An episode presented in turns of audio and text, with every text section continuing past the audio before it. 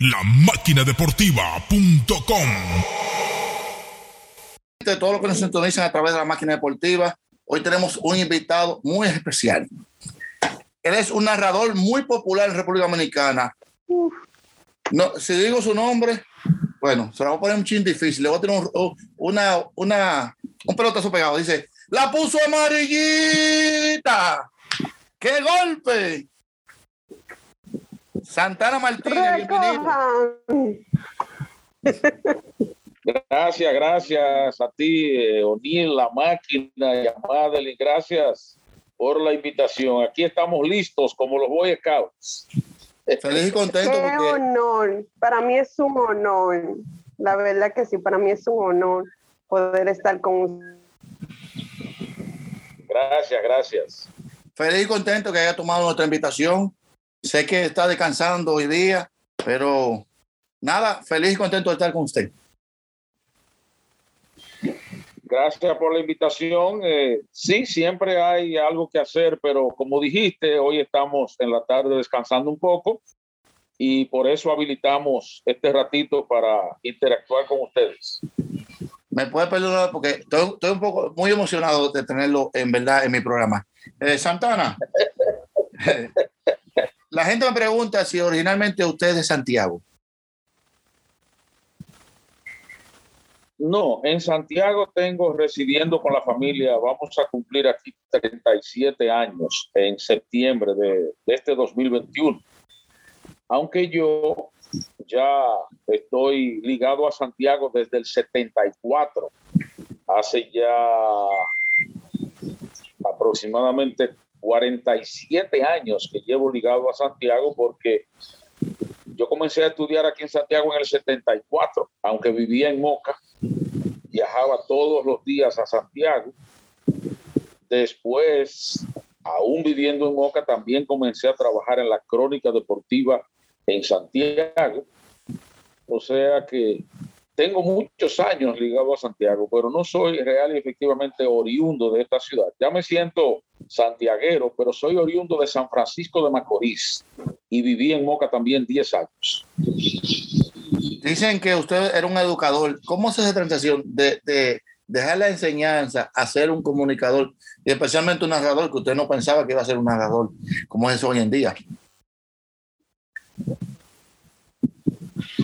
Sí, fíjate, O'Neill, eso de narrador, aunque yo nunca pensé, y lo he dicho en entrevistas anteriores, nunca pasó por mi cabeza siendo niño, después adolescente, que yo iba a llegar a ser un narrador conocido por mucha gente. No voy a decir que famoso, conocido por mucha gente, pero sí llevaba la comunicación en las venas, la narración, la comunicación. Déjame decirte que desde muy pequeño, eh, estando en la escuela primaria ya en la comunidad de Pontón, una comunidad rural, de San Francisco, a mí me gustaba mucho que los profesores, cuando llegaba un momento de leer, de hacer una lectura en voz alta, a mí me fascinaba que me llamaran para pararme frente a los demás estudiantes a leer en voz alta. Me gustaba eso muchísimo. Y ya siendo un muchachito de 13, 14 años aproximadamente, yo disco narraba encima de un árbol con un pedazo de madera, imitando narradores, siendo un adolescente. Y seguí mi, mi carrera escolar, mi, mi proceso escolar, me hice bachiller y como te dije, después me mudé a Moca para estudiar en la madre y maestra. A mí me, me llamaba la atención la comunicación. Siendo yo un estudiante de bachillerato en San Francisco de Macorís, a veces en hora del recreo, en hora libre, eh, había emisoras muy cerca de, la escuela del colegio y yo en hora libre iba a ver los locutores trabajando y me llamaba la atención. Imagínate si, si ya desde pequeño yo invitaba narradores. Entonces ya viviendo en Moca, viviendo en Moca, hice una carrera académica de, de enseñanza de inglés. Trabajé en la madre y maestra impartiendo clases de inglés, trabajé en otras universidades, en la Universidad Mundial, pero traía esas inquietudes por la comunicación, la narración de este niño. Y entonces eso a medida que fui creciendo, haciendo mi adulto, eso se fue desarrollando hasta que finalmente, viviendo en Moca, comencé a incursionar en la crónica deportiva y en la narración también. Así surgió. O sea que, o sea que usted estudió periodismo. No, estudié, mi carrera académica es educación, concentración, lenguas modernas, mención inglés. Esa fue mi carrera. Trabajé en la universidad enseñando inglés, pero hice varios cursos de periodismo viviendo en Moca, talleres, seminarios. Eh, me introduje bastante en la comunicación en sentido general Incluso formé parte del famoso sindicato de periodistas profesionales de Moca, que en esa época tenía como siglas SNPP, que hoy día es SNTP, Sindicato Nacional de Trabajadores de la Prensa. No estudié periodismo académicamente, pero gracias a Dios pude hacer esos seminarios, talleres y aprendí un poquito de periodismo en esa época. ¿Cómo llega a las águilas? A las Águilas llego en el 2004, ya siendo, como dicen en el campo, un derecho, 50 y pico de años de edad. Muchos me preguntaban, fíjate bien, muchos me preguntaban y todavía me preguntan hoy día, Santana, qué raro que no llegaste más temprano a las Águilas.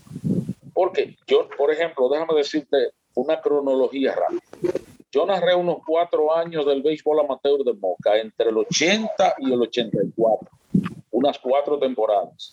Cuatro o cinco. Pero yo también trabajé la cadena Fox en español cuatro temporadas de la pelota dominicana. O sea, yo trabajé primero para una cadena internacional que cadena nativa. Entonces, precisamente recuerdo quien me contrató, quien llegó a un acuerdo conmigo para trabajar en esa cadena Fox fue Onfalia Morillo, que quien coordinaba las transmisiones. Y cuando ella me escuchó trabajar el primer juego en Fox, me dijo, Santana, pero qué raro que las águilas no te han contratado para trabajar. Digo, bueno, nunca me han llamado. Entonces, las águilas me llamaron. Yo soy de las personas que piensan que eh, el tiempo de Dios es perfecto no me desespero. Gracias a Dios y a su providencia divina, nunca he tenido que salir, como dice uno vulgarmente, a josear. Donde he trabajado, parece increíble, donde he trabajado, me han llamado de todos los lugares, en las universidades, en programas de televisión, en cadenas deportivas, donde quiera que he trabajado, me han llamado. Y así es lo de las águilas, a partir de la temporada 2004-2005. Ya yo tenía también una cadena de radio particular nuestra, la Ronda de las Mayores, que transmitía seis y cinco juegos a la semana de Grandes Ligas por radio. Y esa, cadena la tuvimos por unos 20 años en el aire. Parece que me escucharon ahí, eh, le interesó mi trabajo y me llamaron pero usted se identifica más como santiaguero que como de San Francisco de Macorís.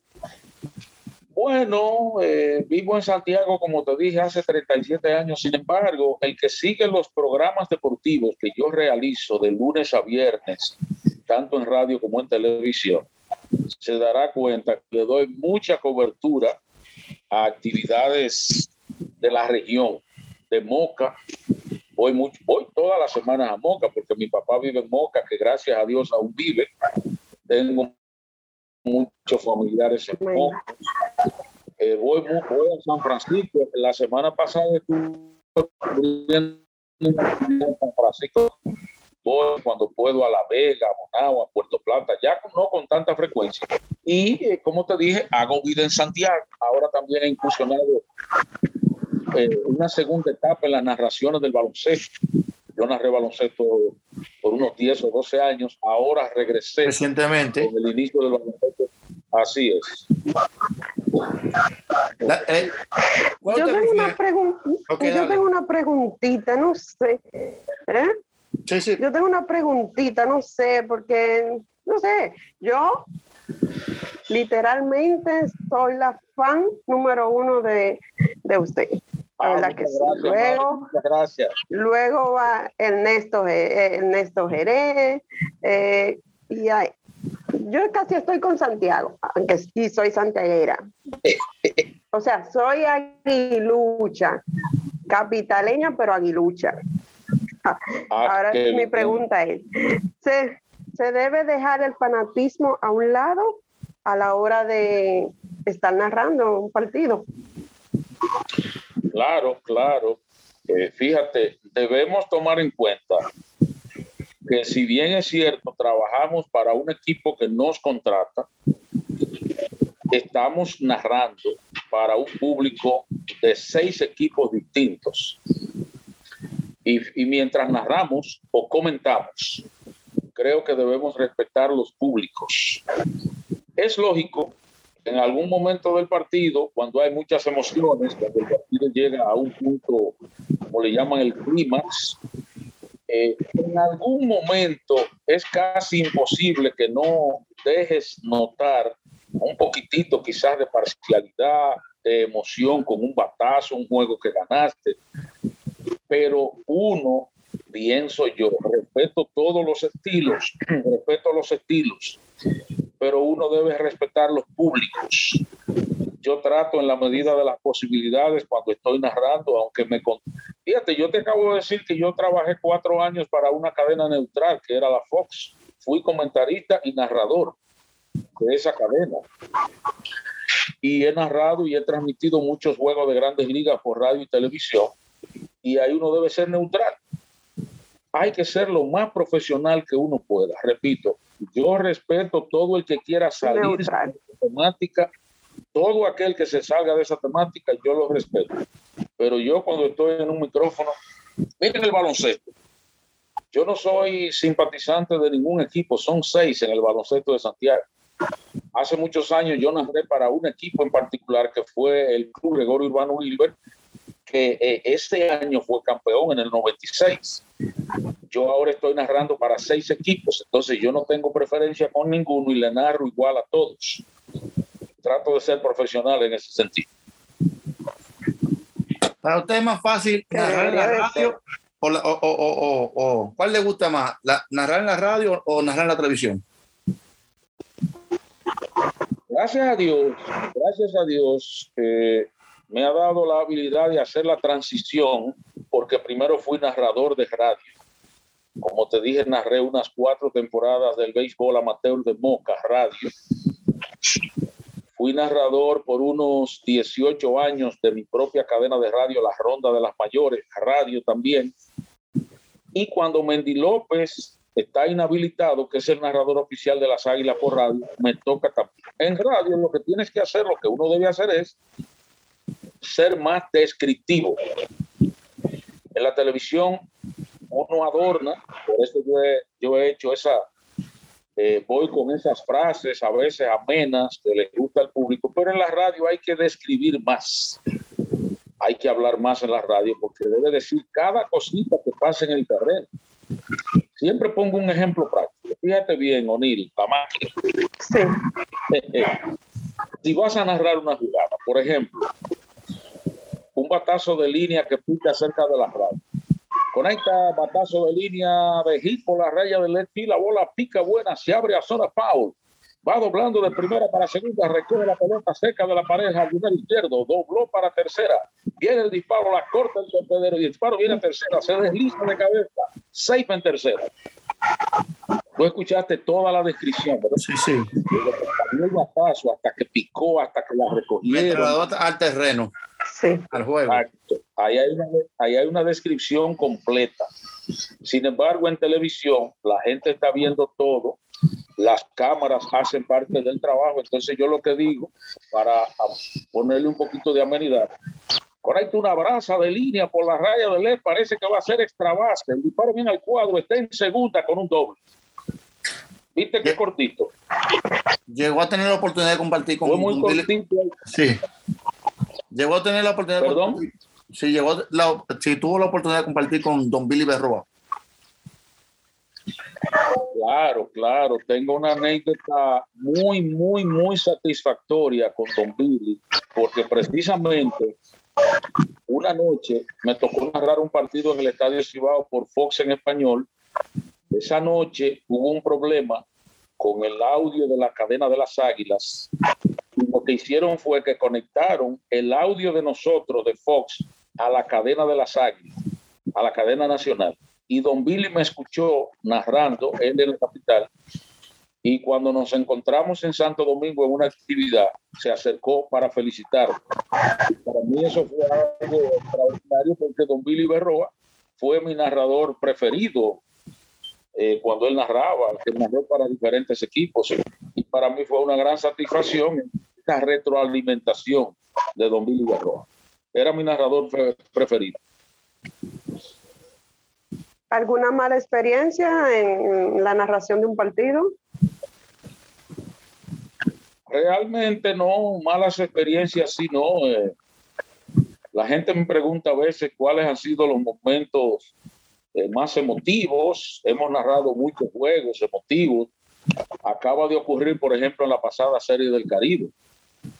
Eh, Kevin Cabral y un servidor, a nosotros nos tocó narrar el juego semifinal del equipo dominicano y el final narramos el juego contra Panamá. Ese fue un juego de brinco y espanto, de espanto y brinco, de muchos nervios, de una adrenalina altísima, de muchas emociones.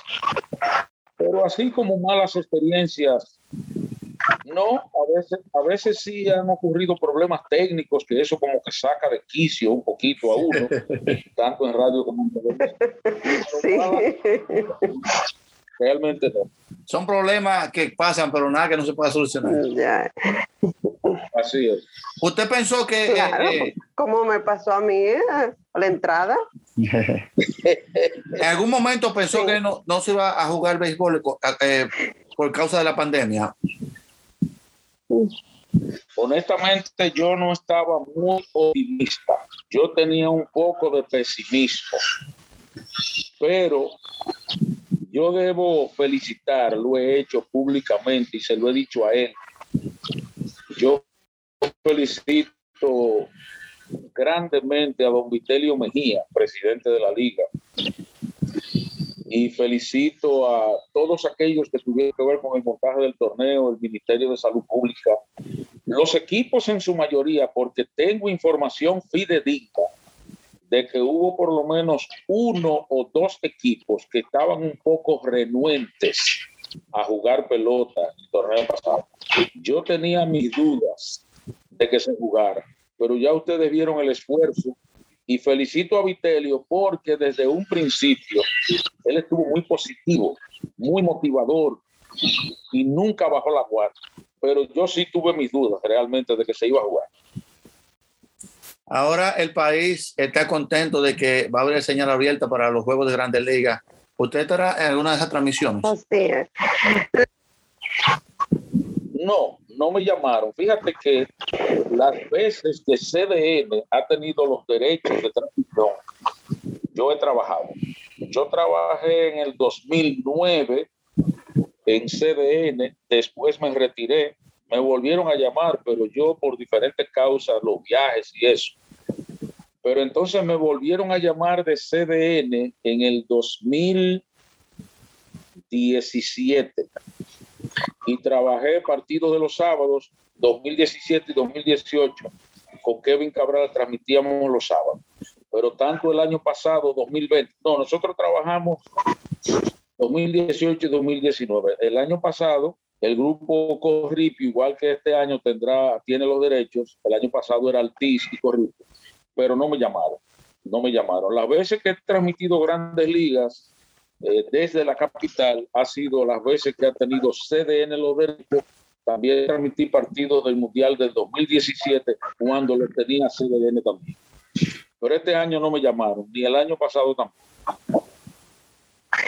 ¿Le gustaría ir más allá, más allá de la narración? o sea, ser gerente, ser manager en el futuro. Eh, lo de gerente, yo no creo que tenga la capacidad eh, necesaria. Para ser gerente se necesita tener eh, mucha capacidad en diferentes ópticas del béisbol. Yo sí creo que tengo la capacidad de trabajar en un departamento de operaciones de béisbol. Nosotros trabajamos, mucha gente no sabe que un servidor trabajó alrededor de ocho años para una academia de béisbol aquí en el país.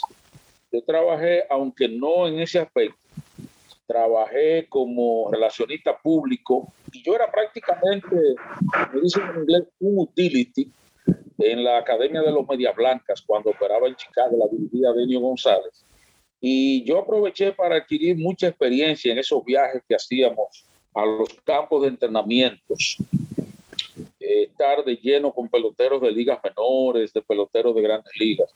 Y tengo bastante experiencia en ese aspecto, pero ya para ser gerente hay otros aspectos que deben manejarse que yo realmente ese tipo de experiencia no la tengo. Negociar con peloteros, contratar personal, contratar coaches, contratar peloteros y todas esas cosas, eh, que ya tienen que ver con asuntos administrativos inclusive y técnicos gerenciales.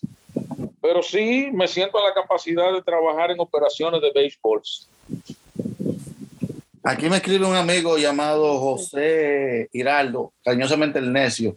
Me dice que él se usa mucho los juegos entre Licey y Águila, pero más disfruta entre la frase suya y la de Franklin Mirabal. La relación entre Franklin Mirabal, aparte de, de, de esa, de esa tradición de los Águilas Águila y Licey. ¿Qué te preguntó el necio? Sí, José el necio. Ah, porque tengo un amigo que le dicen el necio, eh, Franco Macorizano, pero creo que ese es otro. Sí, sí, sí. Bueno.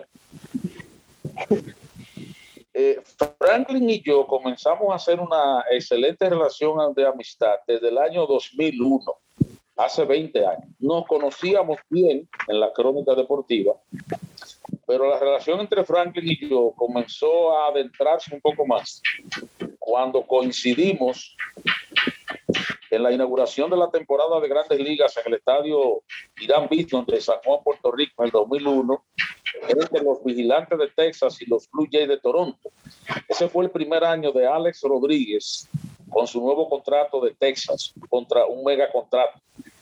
Eh, ahí comenzó nuestra amistad eh, muy de cerca. Después yo estuve en su programa Impacto Deportivo por unos cuatro años, realizando un segmento desde Santiago. A veces yo iba presencialmente a la, a la emisora y hemos tenido excelentes relaciones. La gente cree que a veces por el asunto de la rivalidad y seis águilas hay enemistad, pero no, no, no. Eh, somos buenos amigos.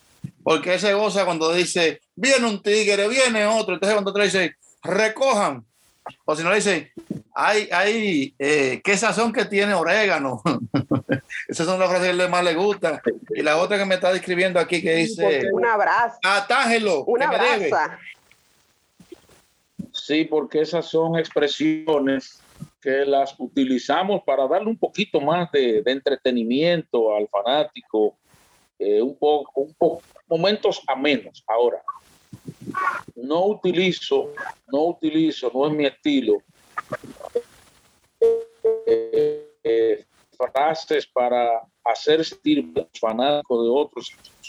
Ahí no, porque como tú sabes, le ha dicho varias veces que él narra para entretener y motivar a los fanáticos del liceo. Él lo ha dicho públicamente. Entonces ese no es mi estilo. Me gusta que los aguiluchos se sientan bien. Por ejemplo, esas dos frases son para los aguiluchos. El jonrón la puso amarillita y ganaron las águilas, recogen que ganaron las águilas. Ya las demás frases yo las digo con todo el mundo, con todos los equipos. Yo digo, qué golpe.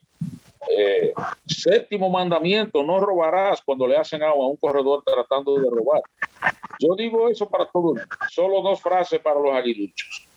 Y repito, no utilizo términos, no me gusta utilizar términos que hagan sentir mal a los fanáticos contrarios. ¿Cómo nace esa frase? ¿Usted se, se puede trabajar o en el momento? Perdón. Algunas han surgido en el momento, pero la mayoría de ellas surge porque yo las pienso. Las pienso y como te dije, cuando las estoy pensando, trato de que no se sientan mal los fanáticos. Trato de que no se sientan mal. Esa. ¿Vendría nueva frase? No sé, porque no quiero tampoco. Fíjate que algunas de esas expresiones, yo me paso a veces una temporada y no las utilizo. Hay otras que sí siempre están ahí. Ponche abanicando lo bailó con Sweet. Ponche sin tirarle se lo tomó solito. Mm. Eh, doble matanza, happy hour dos por uno. Cero bola, dos try, tiene el agua al cuello. ¿Sabrá nadar? Eso es para todo el mundo. Me gusta esa. Entonces, eh, trato cuando, por ejemplo, hay una, cuando los camarógrafos, los camarógrafos enfocan, los fanáticos que se van del estadio porque están perdiendo en el séptimo o el octavo inning, entonces yo le digo, atajen lo que me deben a cualquiera, cualquiera que sea el equipo que esté perdiendo. Pero me faltó una. ¿Tiene miedo? Son muchas. Ah, esa surge cuando los lanzadores vienen tirando mucha bola, que no quieren tirar estragos, no pueden, yo le digo, ¿tiene miedo? O cuando el juego está muy cerrado, le digo a la gente, tiene miedo, no se metan. Si usted tiene miedo, ah, y a los apostadores que apuestan a los juegos de pelota, tiene miedo, no te metas. Si tiene miedo, no te metas. Pero están, enumeradas, ¿cuánto, eh, más o menos un, un número específico, 20, 30, las frases. Realmente no real, puede, puede, que haya más de 20, sí, pero te repito, no las utilizo todas en un juego, en dos juegos. Hay algunas de esas que yo me paso muchísimos juegos sin utilizarla porque es que fíjate bien, O'Neill y Madeleine, la idea mía no es saturar una narración de un juego con frases.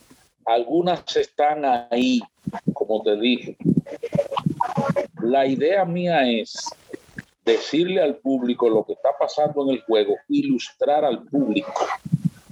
Por eso, por ejemplo, yo te digo, cuando a la defensa le están formando el shift defensivo al equipo contrario que está al bate. Eso hay que decírselo a la gente. ¿Por qué fulano está jugando cargado hacia su derecha? ¿Por qué el primera base está jugando cerca de la almohadilla? Ilustrar al fanático que es lo principal cuando tú estás narrando.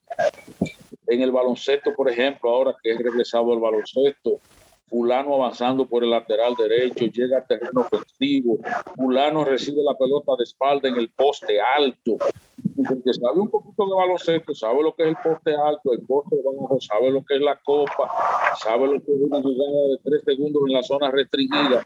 Entonces, esas cosas, el narrador debe ilustrar al fanático. Entonces, yo no tengo la idea. He traído esas frases, pero no tengo la idea de saturar mi narración con tantas frases. ¿Me entiendes? Sí. Eh, háblenos del ronda deportiva que eh, eh, empieza el 5 en dos emisoras. Ese es mi buque insignia en la comunicación. Mi buque insignia porque ese programa, La Ronda Deportiva, comenzó en Moca, en la radio, en el año 1982. Ese programa este año, si Dios quiere, va a cumplir 39 años en el aire. ¡Wow! En Santiago va a cumplir 37 y en Moca duró dos años. Entonces, a partir, si Dios quiere, del día 5 de abril, por fin hemos tomado la decisión de enlazar a Radio Amistad amplitud modulada con la Super 103 frecuencia modulada para tener una mayor cobertura, llegar a otro blanco de público. Radio Amistad es una emisora de mucha tradición, le llaman la, emisora de la familia dominicana, es una emisora eh, que tiende mucho, bueno, es una emisora que la escuchan mucho los católicos, porque tiene mucha tendencia católica es un público adulto.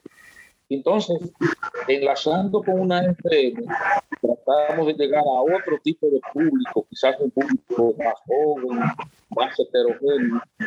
Y con la ayuda de Dios, el día 5 estaremos ya por esas dos emisoras, de 1.30 a 2.30 de la tarde. Sin duda que Amén. Buque insignia en la, insignia en la comunicación. Consejo para los nuevos talentos de la narración. Primero, hay que gustar. Aquel que tenga algún tipo de inclinación por narrar en algún deporte o incursionar en la crónica deportiva, que lo haga primero porque le gusta, no por moda, no porque me voy a hacer famoso, no porque voy a ganar dinero, porque para que la gente lo sepa, en esto, en esto no se gana mucho dinero. De hecho, yo le explicaba a alguien esta mañana en, un, en una empresa en Moca que me dice, ¿están de vacaciones? Digo, no, no, no estamos de vacaciones. Yo no vivo de la pelota, desde la, de las narraciones de la pelota. Los torneos de béisbol en Dominicana duran de dos a tres meses, dependiendo si a tu equipo lo eliminan temprano o no. Desde que a tu equipo lo eliminan, por lo menos Así es. dejamos de cobrar un peso desde que eliminan al equipo.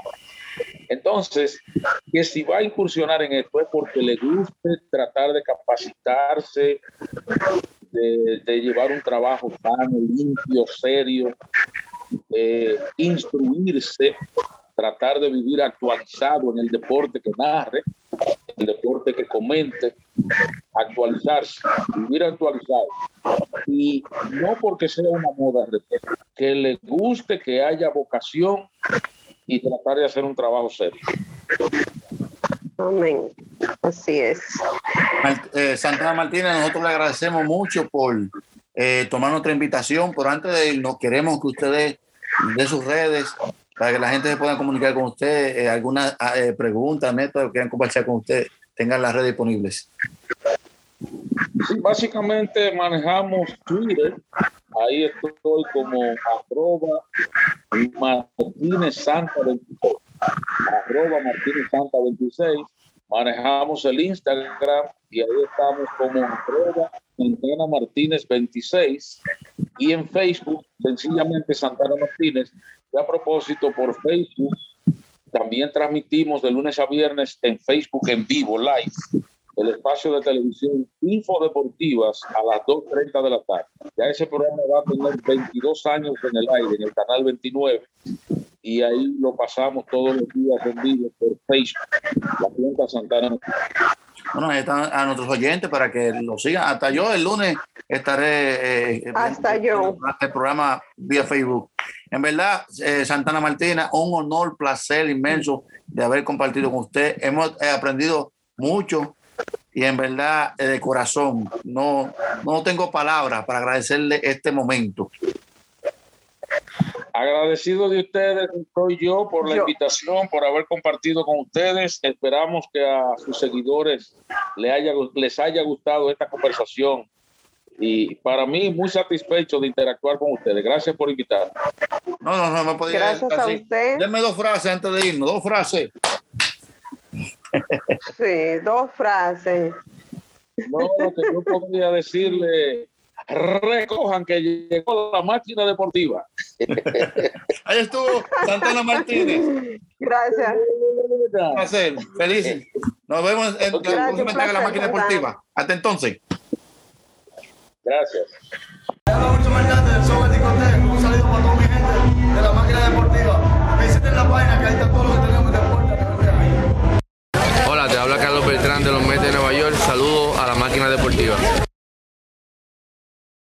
Yo soy Al Horford y te invito a la máquina deportiva.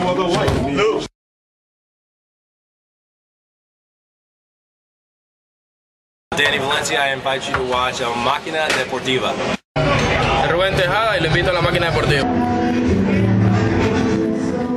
Bueno, mi gente, ya ustedes saben, estamos aquí eh, soltándoles que siempre estén activos con la maquinaria deportiva. Ya tú sabes que es lo que es, la máquina deportiva, dos panas, activos todo el tiempo, con mi hermano Oniel. Titúa para la competencia.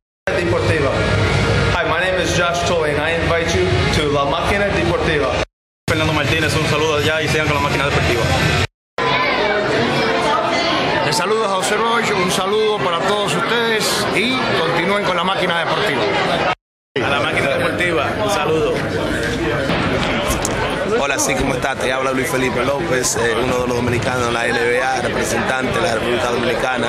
Y lo quiero soltar a que siga positivo aquí, máquina deportiva. Ya tú sabes. Soy Charlie Villanueva y siga con la máquina deportiva. Hola, este es Miguel Batista y les invito